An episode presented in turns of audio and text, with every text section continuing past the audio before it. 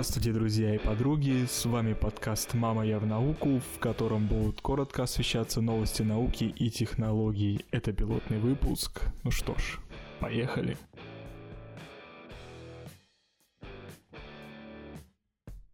Космическое ведомство США рассматривает подготовку первого полета человека на Марс не как американский, а как международный проект и намерено сотрудничать в целях его реализации с другими странами, в том числе и с Россией. Приведем цитату из выступления директора НАСА Чарльза Болдена. Многие страны располагают техническими ресурсами для того, чтобы внести в него свой вклад, и мы готовы с ними сотрудничать. Он подтвердил, что НАСА рассчитывает осуществить первый пилотируемый полет на Красную планету примерно в середине 2030 года. Глава космического ведомства США выразил уверенность, что нынешние политические разногласия между Вашингтоном и Москвой не должны мешать взаимодействию в подготовке путешествия на Марс. Американские специалисты готовы обсуждать новые идеи с ведущими космическими державами и с другими странами, которые тоже могут участвовать в совместных космических проектах, тем самым поощряя соревнования идей, а не космическую гонку.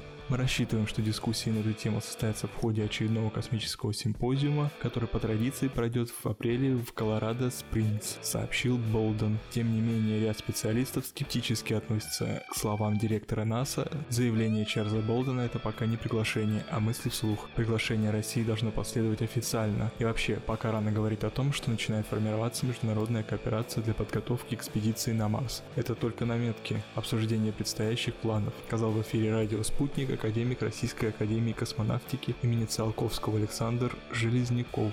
Для этого, по его мнению, и необходима международная кооперация по подготовке экспедиции на Марс. Технических возможностей реализовать этот проект в одиночку сейчас ни у кого нет. Гораздо дешевле и эффективнее это сделать, если в проекте будут участвовать США, Россия, страны Европы. Тогда и средства будут пропорционально носиться этими сторонами, и технические возможности будут эффективнее решаться. Главное не стремиться во что бы то ни стало слетать на Марс, а разумно подготовиться к этой экспедиции и уже осмысленно лететь в сторону Красной планеты. Хотя, конечно, амбиции человечества никуда не делись, считает Александр Железняков. Напомню, что в октябре прошлого года НАСА представила детальный план освоения Марса, кульминацией которого должна стать высадка на Красную планету человека. Точная дата исторического события не называется, но судя по всему произойти это должно в 2030 годы. По сути, проект уже начался, потому что первый этап подразумевает исследования на борту МКС, главная цель которых изучить влияние космоса на человека и другие живые организмы. Второй этап стартует в 2018 году. На это время запланирован первый совместный запуск многоразового космического корабля «Орион», который предназначен для четырех астронавтов, и сверхтяжелой ракеты Space Launch System. Она разрабатывалась специально для марсианской программы. Ракета, как ожидается, выведет корабль на 7-дневное непилотируемое путешествие вокруг Луны. К 2020 году отправка роботизированного зонда к одному из околоземных астероидов. После этого начнется третий этап, задачи которого высадка на Марс. Рассматриваются варианты как прямого перелета с Земли, так и с остановкой на одном из спутников Красной планеты.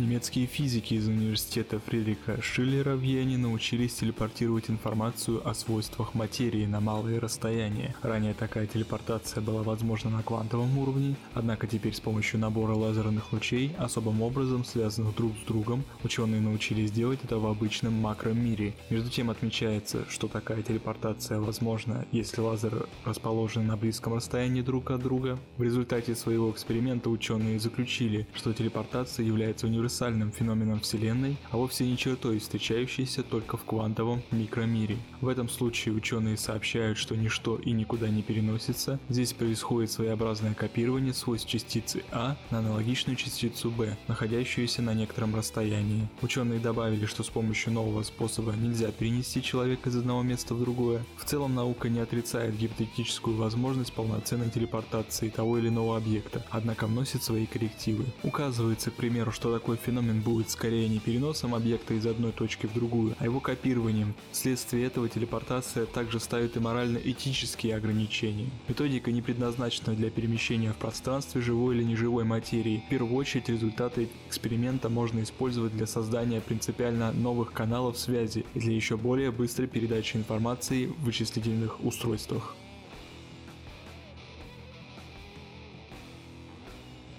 Японские ученые впервые сумели вырастить ключевые элементы глаза, включая сетчатку и хрусталик, из индуцированных стволовых клеток, так называемых IPS-клеток. Группе исследователей также удалось пересадить эпителиальные клетки на роговицу глаза кролика, что, как отмечается, открывает перспективу развития лечения глазных заболеваний у человека. Как считают эксперты, клетки, выращенные из клеток самого пациента с использованием этого метода, могут в перспективе пересаживаться без угрозы отторжения тканей. IPS-клетки при определенном химическом воздействии способны становиться клетками любого типа, что теоретически позволяет выращивать ткани для разных органов. Вместе с тем, технологии предстоят еще длительные эксперименты, прежде чем она может быть испробована на человеке, и даже в случае, если она будет успешно применяться, стоимость подобного лечения может составить десятки или сотни тысяч долларов. Ранее ученым уже удавалось вырастить отдельные элементы человеческого глаза, однако эти успехи были достигнуты в ходе различных длительных экспериментов. Сейчас же японским ученым удалось за раз вырастить ключевые составляющие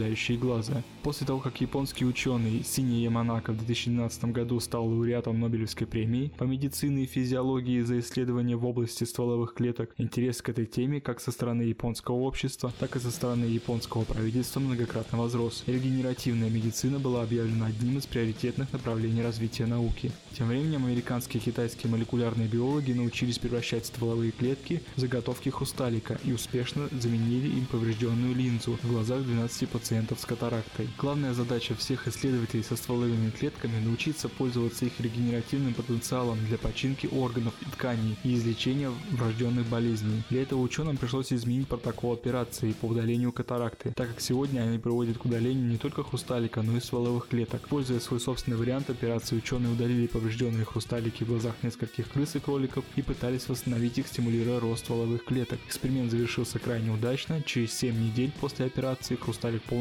восстановился и животные обрели полноценное зрение. После этого успеха ученые получили разрешение на проведение клинических испытаний на группе из 12 младенцев, родившихся с порожденной катарактой глаз. Через 3 месяца, как рассказывают ученые, хрусталики у всех грудничков полностью восстановились, и дети обрели нормальное зрение. Сейчас авторы статьи работают над адаптацией данной методики восстановления зрения для работы с глазами пожилых людей. Успешная реализация этой задачи, по словам биологов, может ликвидировать главную на сегодняшний день причину потери зрения.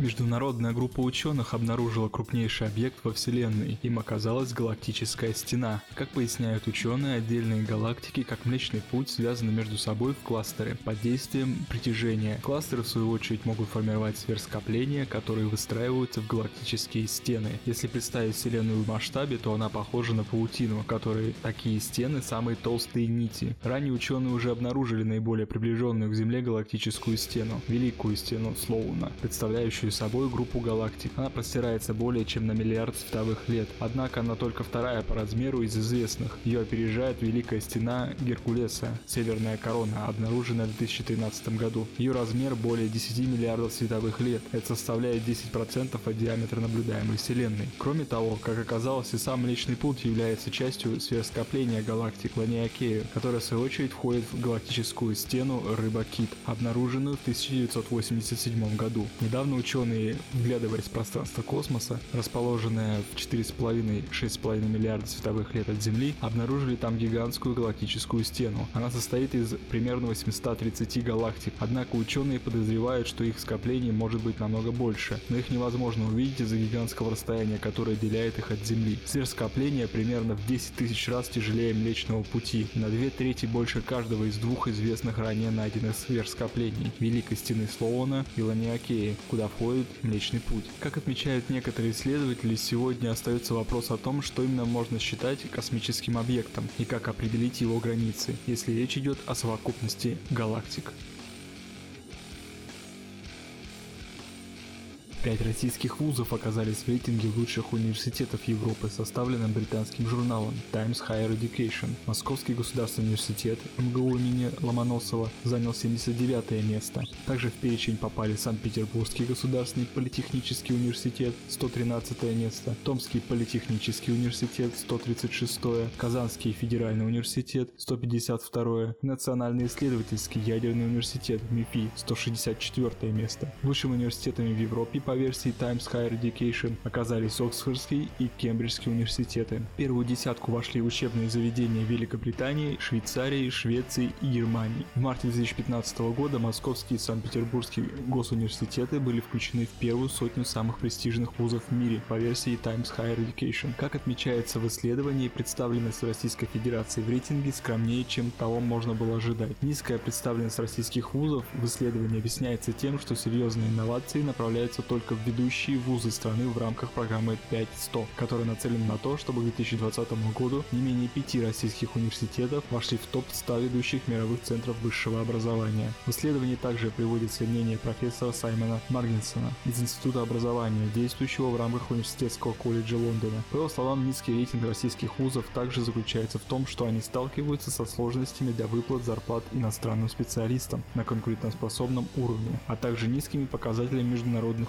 публикаций и уровнем международных коллабораций. По мнению ректоров вузов, Россия показала не самый хороший, но предсказуемый результат. Основными оценочными критериями Times Higher Education служат международная студенческая и преподавательская мобильность, количество международных стипендиальных программ, уровень научных исследований и цитируемость научных статей. Однако российские высшие учебные заведения относительно недавно включились в активную международную научную деятельность и еще не успели заработать авторитет. Петр Чубик, ректор Томского политехнического университета. Рейтинг Times Higher Education – один из трех наиболее авторитетных мировых университетских рейтингов. Войти в топ-200 лучших европейских вузов очень почетно. Надо иметь в виду, что российские высшие учебные заведения стали открываться современному миру относительно недавно. Например, наш университет до 2010 года принимать на работу иностранцев не имел права. В такой ситуации за 5-6 лет войти в топ-100 мировых рейтингов нереально, потому что позиция в них в немалой степени определяется мнением экспертов, в основном зарубежных. Сделать вуз всемирно узнаваемым, нарастить количество научных публикаций в высокорейтинговых журналах, повысить их цитируемость и тем самым обеспечить рост в рейтингах – это огромный труд большого коллектива единомышленников. Николай Кудрявцев, ректор Московского физико-технического института. Пять вузов, вошедших в рейтинг – это мало, конечно. Но российские вузы не так давно начали уделять внимание рейтингам. Думаю, что в следующем году эта цифра будет больше. Многие вузы поработали по советскому принципу. Мы созданы для того, чтобы развивать свою страну. Однако постепенно стали входить в сознание, что университеты – это организации мирового масштаба, что они не могут существовать без участия международных конференциях, не могут не производить научную продукцию, которую создают во всем мире. В Европе и в Америке сосредоточено сейчас все экспертное сообщество, а вузы уже давно находятся в жесткой конкурентной среде, поэтому они в выигрыше. Участие в рейтингах, подобных Times Higher Education, это репутация, формирование хорошего имиджа. Игорь Римаренко, ректор Московского государственного педагогического университета. Рейтинг направлен на оценку международной активности университета. Одним из критериев этой оценки, например, является число нобелевских лауреатов. Этот рейтинг оценивает вуз с точки зрения его международной активности, того, насколько его научная деятельность носит глобальный характер. Пять российских вузов в рейтинге это, конечно, немного. Если говорить с точки зрения показателей международной активности, мы отстаем. В некоторой степени это связано с тем, что у нас не англоязычная страна, ведь английский международный коммуникационный язык. Также на результаты подобных рейтингов влияет и тот факт, что Российская Академия Наук финансировалась заметно больше, чем университетская наука, а ряд наших научных школ существовали в изолированном состоянии. Я имею в виду оборонно-промышленный комплекс и традиции закрытых городов. Так что результаты, которые показали наши вузы в рейтинге, вполне ожидаемы. Собственный рейтинг. 21 января президент Российской Федерации Владимир Путин заявил, что Россия должна разработать собственный рейтинг оценки лучших вузов. Президент отметил, что пока у нас не будет своего критерия, мы вынуждены будем руководствоваться тем, что есть, тем, что нам предлагают, и вечно будем жаловаться на то, что это нам не подходит. В то же время в России действует проект 5100, направленный на повышение конкурентоспособности российских вузов в мире. Он предполагает, что к 2020 году, согласно мировым рейтингам, не менее пяти отечественных университетов войдут в сотню лучших. В феврале Министерство образования и науки поставило задачу как минимум семи российским вузам, являющимся участником проекта, войти в топ 200 мировых университетов. На этом с новостями пока все. Услышимся в следующем выпуске. Пока.